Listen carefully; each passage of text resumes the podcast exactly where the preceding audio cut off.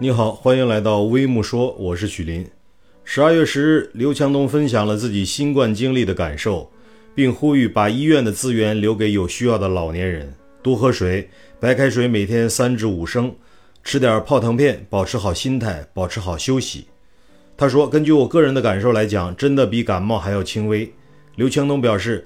百分之八十的人都觉得比感冒、重感冒、流行感冒的症状要轻微。现在主要还是没有得过的人在心理上有些恐慌。刘强东建议，如果感染了新冠，第一不要着急，保持心情愉快，多吃蔬菜水果；第二多喝水。刘强东呼吁，希望大家在症状不是太重的时候，优先选择互联网医院，把医院的资源留给需要的老年人。刘强东称。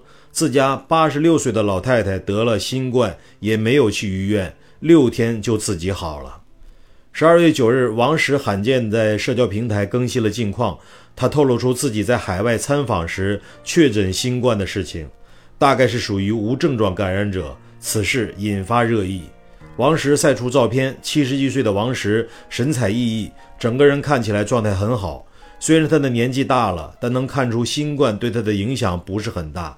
面对新冠，王石表现得很淡定，并且大方地分享了自己做抗原的过程。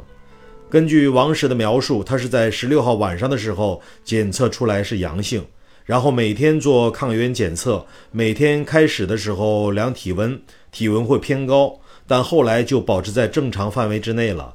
王石还透露出自己只有鼻子不舒服，其他地方并没有发现什么异常。王石最终成功转为阴性，脸上露出胜利的微笑。